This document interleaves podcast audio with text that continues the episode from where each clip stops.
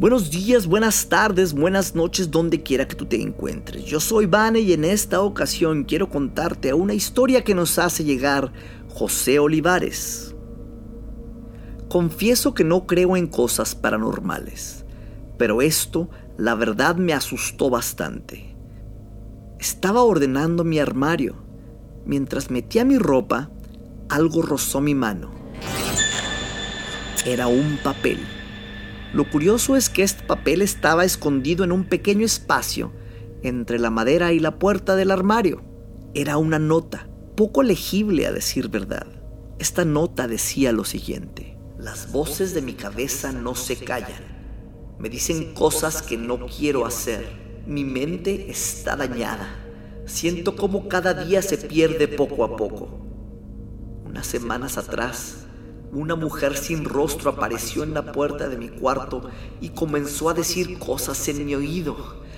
No puedo sacar su imagen de mi cabeza. Intentaré dibujarla. Luego de eso hay un dibujo raro, un par de rayones y manchas.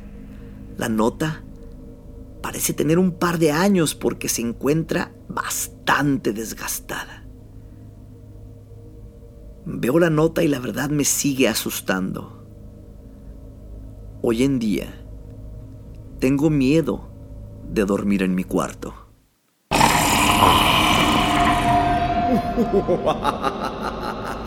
Esta historia que nos manda José Olivares nos llega con imágenes de la nota de la cual está haciendo esta historia.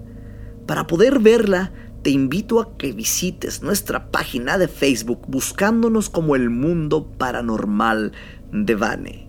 Podrás ver esta ilustración que es realmente aterradora. También esta imagen está como portada en nuestro podcast de este episodio. Así que suscríbete en tu plataforma favorita.